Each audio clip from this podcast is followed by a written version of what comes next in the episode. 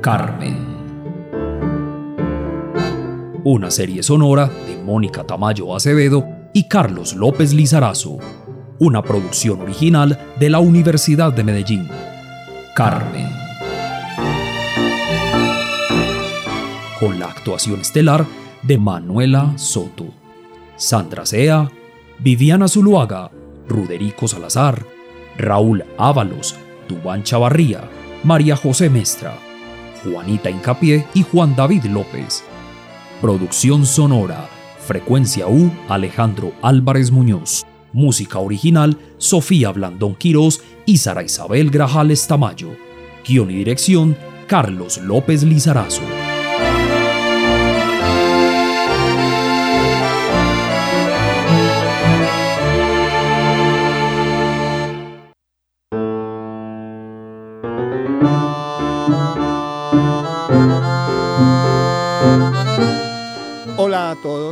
Es un placer para nosotros en Frecuencia U poder estar con ustedes compartiendo el lanzamiento de Carmen, nuestra audionovela o radionovela. Ya ustedes como oyentes nos irán diciendo en el camino de qué se trata esta experiencia sonora. Hoy tenemos el placer de estar con la profesora Mónica Tamaño acompañándonos. ¿Cómo está, profe? Muchísimas gracias, profe Carlos. Eh, feliz estar el día de hoy en este espacio compartiendo con ustedes el lanzamiento de la radionovela o audionovela Carmen, eh, producto derivado de la fotonovela eh, impresa y digital que tenemos. Bueno, sin más preámbulos, hoy queremos eh, conversar con la profesora Lucía Estela Tamayo Acevedo. Ella es profesora investigadora de la Universidad de Antioquia, quien nos acompaña para contarnos sobre ese proceso que vivimos en cuanto a la creación de la fotonovela. Eh, esas experiencias tan maravillosas, pero también tan difíciles a las que se ha visto enfrentada eh, al trabajar con mujeres víctimas de violencia sexual en el marco del conflicto armado colombiano y obviamente desde su experiencia como epidemióloga y directora del grupo de salud sexual y cáncer de eh, la Escuela de Microbiología de la Universidad de Antioquia. Profesora, bienvenida bienvenida, qué rico compartir nuevamente con usted este espacio, qué rico tenerla nuevamente en el equipo de trabajo. Eh, bueno, ya entonces le damos aquí la bienvenida y empezamos como eh, a que nos cuente cuál es esa percepción, esa apreciación, eh, ese proceso de trabajo que tuvo usted con las víctimas y que terminó, culminó con estos productos como fueron la fotonovela y esta audionovela que hoy estamos lanzando.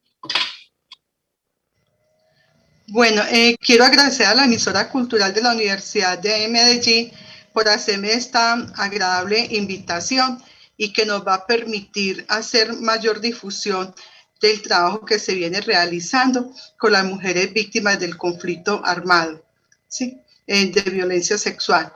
Esto es una idea que le surge al grupo de investigación salud sexual y cáncer eh, después de mirar como lo que este periodo, digámoslo así, como de posacuerdo, donde se ha logrado visibilizar más a las mujeres que fueron víctimas de violencia sexual y que, y que se han podido hacer al menos eh, pues su recorrido, su trayectoria y que les ha permitido hacer las denuncias más pertinentes.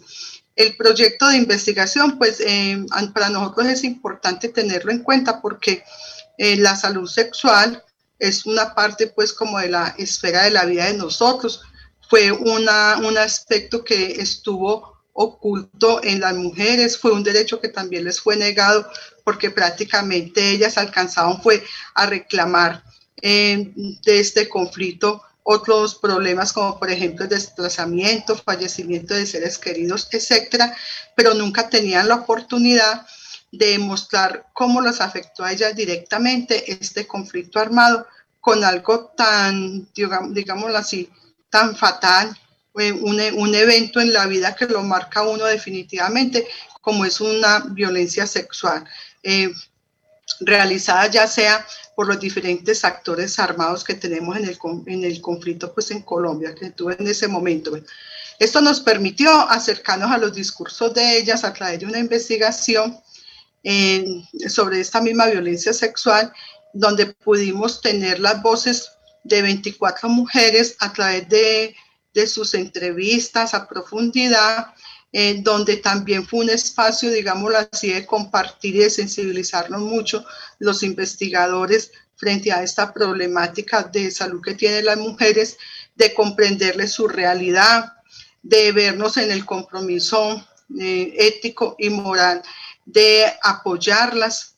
Y por eso eh, me parece excelente que, hay, que la Universidad de Medellín haya tenido esta iniciativa de que a través de esas historias que quedaron consignadas hayan sido como la parte para dar inicio a una serie de fotonovelas, porque creo que este es el momento más apropiado y el recurso más apropiado para uno devolverles a las señoras algo que ellas vivieron de una manera ya no tan dramática y que de hecho la están reflexionando y que están tomando mucha resiliencia frente a este aspecto.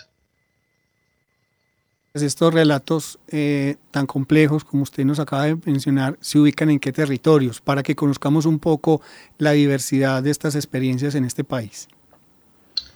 Bueno, estos relatos, el objetivo de nosotros era eh, abordar varias regiones del país, entonces, eh, donde había mayor reporte de mujeres víctimas de violencia sexual, entonces, entre ellas, acá en Antioquia, que a propósito fue una de las más eh, yo voy a decir azotadas, porque esa es como la palabra más, más cercana, digo yo, más sensible. Bueno, entonces tenemos lo que fue eh, el oriente antioqueño, que en el oriente antioqueño están los municipios de Granada, el de San Francisco y San, y San Carlos. En la región de Occidente, que es Dabeiba, el municipio de Dabeiba, en el Urabá antioqueño y en el Urabá parte, pues Urabá chocuano. También fuimos a Montes de María. En Montes de María tenemos lo que es el departamento, el municipio de Ovejas, eh, Carmen de Bolívar, una parte de Cincelejo. Y en la parte de Cundinamarca tomamos lo, eh, una, pues fuimos a la parte del, del Sumapaz, de la región de Sumapaz. ¿sí? Desde ahí fue que recolectamos estas señoras y en ella participaron entre las víctimas como tal, eh, también personas que venían trabajando con ellos, ya fueran personas pues que representaran instituciones gubernamentales, como por ejemplo personerías del pueblo, eh, de igual manera ONGs que estaban como al tanto de la problemática y, y profesores, o sea, tratamos de tomar testimonios también de líderes, etcétera sobre la experiencia y trayectoria de vida diaria de estas mujeres. Ellas habitualmente a qué se dedican, están en qué contextos, eminentemente rurales o también hay urbanos. Un poco de esos detalles tan amables nos comparte.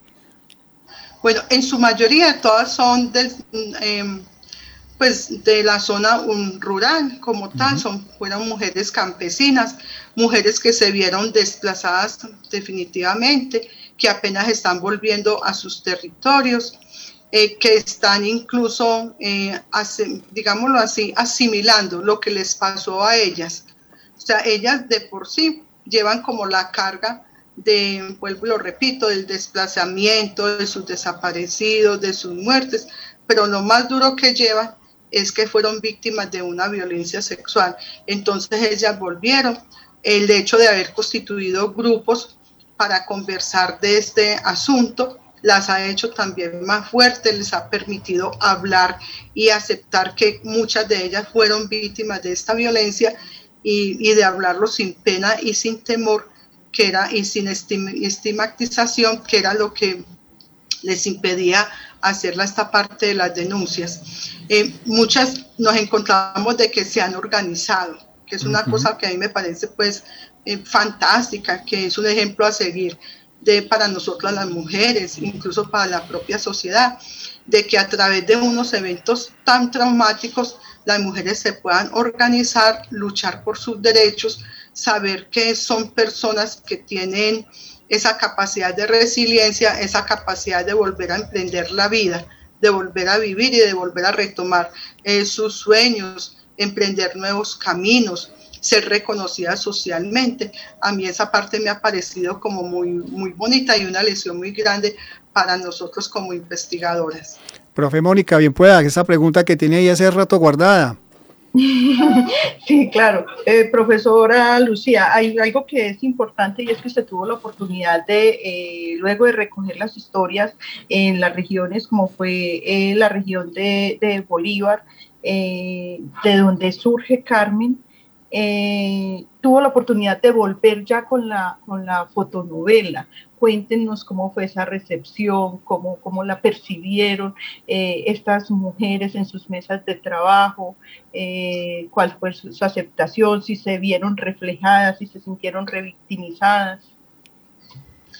Bueno, de verdad que fue un, fueron momentos como muy bonitos y muy especiales estar ahí con ellas eh, cabe anotar que la mujer rural tiene un bajo nivel pues, de escolaridad.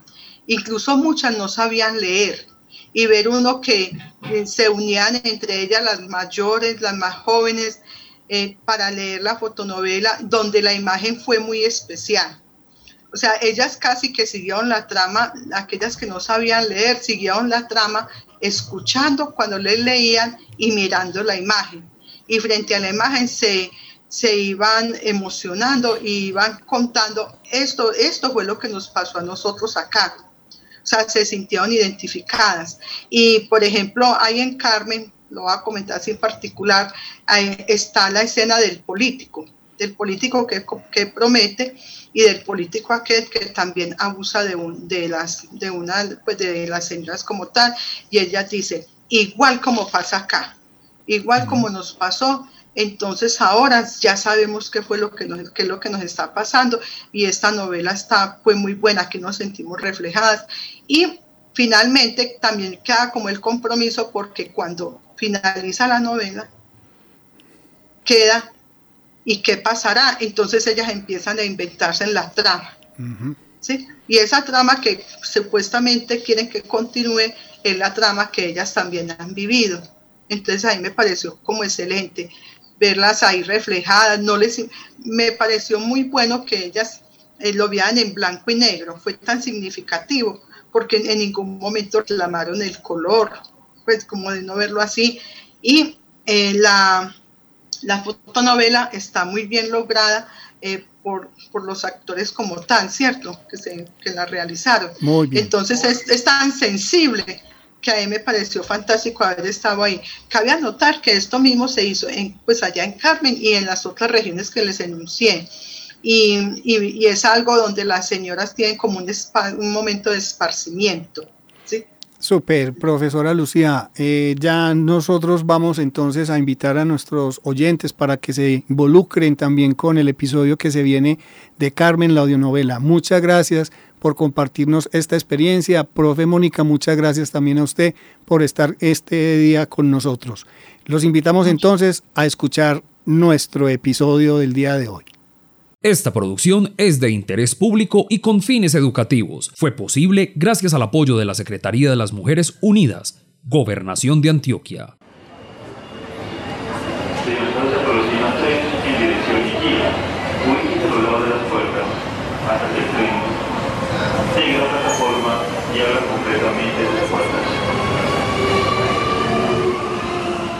Estamos en la plazuela Notivara y se aprecia a un costado del antiguo Palacio Calibío, el que hoy conocen los citadinos como Palacio de la Cultura. El paisaje es atravesado como sable de guerra por el metro. Debajo de la mole, los vehículos y las personas disputan su derecho a un lugar. De pronto,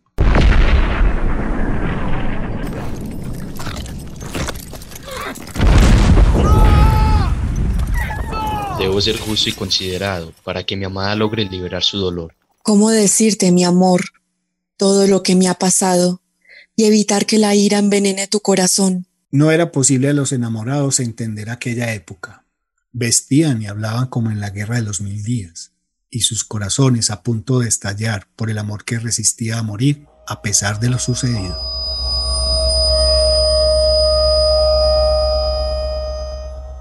Dime, mi amor, por favor, ¿quién profanó tu cuerpo sin tu consentimiento? Solo pido que nazca la justicia en medio de esta guerra nuestra.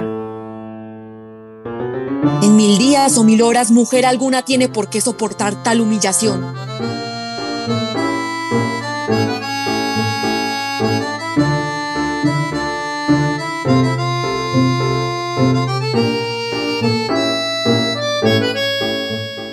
Carmen. Una serie sonora de Mónica Tamayo Acevedo y Carlos López Lizarazo. Una producción original de la Universidad de Medellín. Carmen. Con la actuación estelar de Manuela Soto, Sandra Sea, Viviana Zuluaga, Ruderico Salazar, Raúl Ábalos, Dubán Chavarría, María José Mestra, Juanita Incapié y Juan David López. Producción sonora, Frecuencia U, Alejandro Álvarez Muñoz. Música original, Sofía Blandón Quirós y Sara Isabel Grajales Tamayo. Guión y dirección, Carlos López Lizarazo.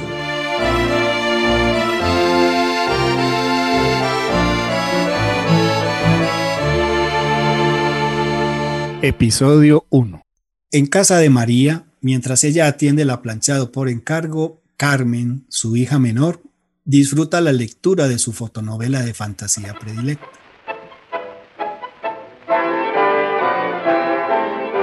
Carmen, ven, deja esa fotonovela de fantasía y vienes y me ayudas aquí. Sí, doña María, pero no es del todo fantasía, mamá. Que las ciudades del futuro sean así no es lo que más me gusta. ¡Ay! Es que yo me veo en esta heroína. Es que ella es tan decidida. Vea, mi hija.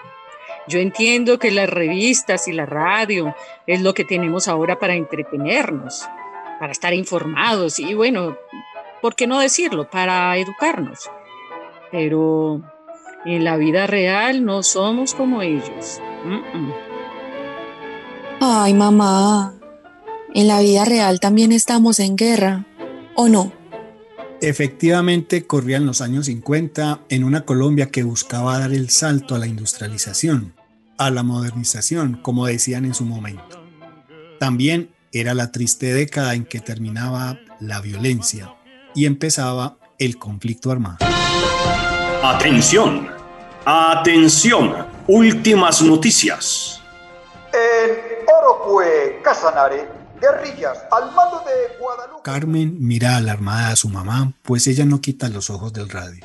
Los reportes indican que atacaron por sorpresa el campo de aviación, la pista, la oficina y un hangar. Custodiados por el ejército, fueron sometidos a intenso fuego de artillería, dando de baja a 15 soldados. Los heridos fueron trasladados. Ay, Carmen, por Dios, mi hijo Alberto. Tranquila, mamá. Alberto está en Bogotá. ¿No se acuerda? Todos son mis hijos. Eso es lo que sus fotonovelas de fantasía no dicen, Carmen. Carmen la ve alejarse hacia el interior de la casa.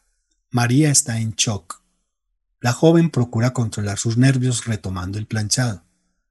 Ella nunca imaginó que su vida fuera tan frágil al tener a su hermano en el servicio militar lejos de casa, en una guerra que era de todos y nadie, tal como la heroína de su fotonovela. En otro lado de la ciudad, en el barrio de la aristocracia comercial e industrial de la época, un auto negro transita a cierta velocidad. En su interior viajan dos hombres.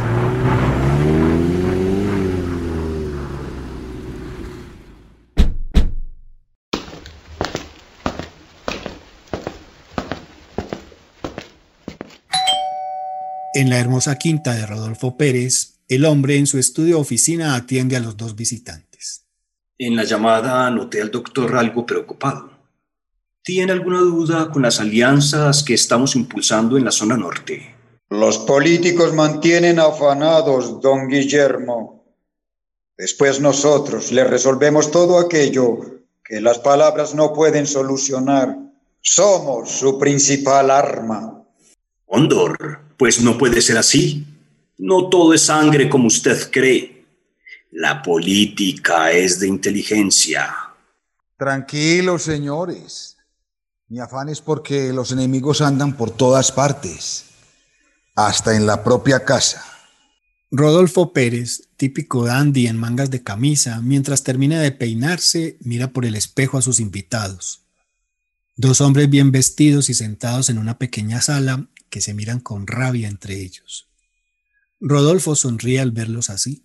Sujeta su frasco de loción predilecta y vierte un poco en la mano derecha.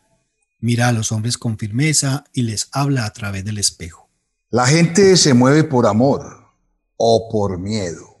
Nosotros le resolvemos lo que sea, doctor. En un momento organizamos cualquier solución. ¿A quién hay que callarle la boca? No más de la orden. Oiga este. Rodolfo, puede ser delicado con sus electores un cambio de posición en este momento. Guillermo, por favor. Los invitados guardan silencio. El ambiente se pone tenso entre ellos. Rodolfo aprovecha el desconcierto y después de aplicar la fragancia, la huele suave y plácidamente en su mano derecha y habla. No quiero que me vean como un religioso, sino como al más peligroso de la región. Esa tal María, María Berrío, me tiene cansado. No entiendo cómo una costurera y pobretona tenga más respaldo que nosotros.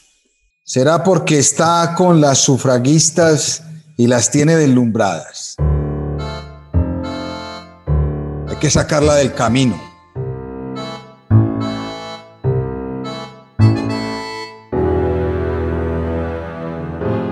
Ha terminado una reunión política muy importante para las mujeres de Colombia. Sentadas en un gran sofá a un costado del inmenso salón social de un hotel de la ciudad, se encuentran María con traje de calle y tan elegante como Aide Isman y Rosita Turizo. ¡Ay, qué alegría este momento! Gracias a ustedes estamos viviendo esta dicha. No, María, somos todas nosotras. El compromiso político con este cambio que viene espera mucho de todas. Sí, da sustico, cierto. Hablar de libertad de pensamiento nos pone a prueba a todos. en otro lado de su ubicación se insinúa un par de comensales que departen en otra mesa. Ambos portan vasos con whisky y su tema de conversación es sobre las tres mujeres. A esa tal María le encanta llamar la atención. ¡Qué burla! Lo ríen, hombre, Rodolfo. Gracias, señorita Ide. No sé qué sería de mí sin sus enseñanzas. Familia y política es lo que usted hace, María. Ya empezamos a decir con fuerza y responsabilidad que no somos inferiores en inteligencia a nadie y que podemos aprender siempre. Somos nosotras las que aprendemos de ti.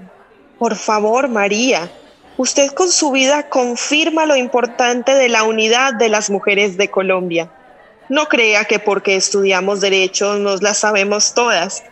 Apenas estamos descubriendo que no somos ciudadanas. ¿Cómo se nota que María no tiene marido que la controle y la use? La Eastman y la Turizo son de otra clase de mujeres. No te preocupes, que es fácil ponerlas a caminar derechito. Brindo por ustedes, por este momento de alegría. María, María, María, habla cuando debe callar. Ya confiarás en mí. Carmen una serie sonora de Mónica Tamayo Acevedo y Carlos López Lizarazo, una producción original de la Universidad de Medellín. Carmen. Con la actuación estelar de Manuela Soto, Sandra Sea, Viviana Zuluaga, Ruderico Salazar, Raúl Ábalos, Dubán Chavarría, María José Mestra, Juanita Incapié y Juan David López. Producción sonora Frecuencia U, Alejandro Álvarez Muñoz. Música original, Sofía Blandón Quirós y Sara Isabel Grajales Tamayo. Guión y dirección, Carlos López Lizarazo.